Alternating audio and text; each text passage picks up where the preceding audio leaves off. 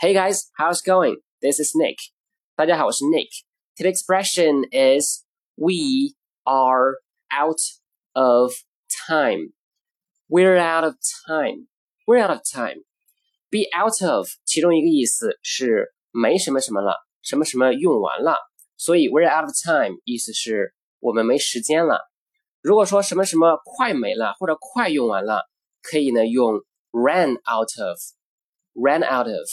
比如说，We are running out of time，我们快没时间了。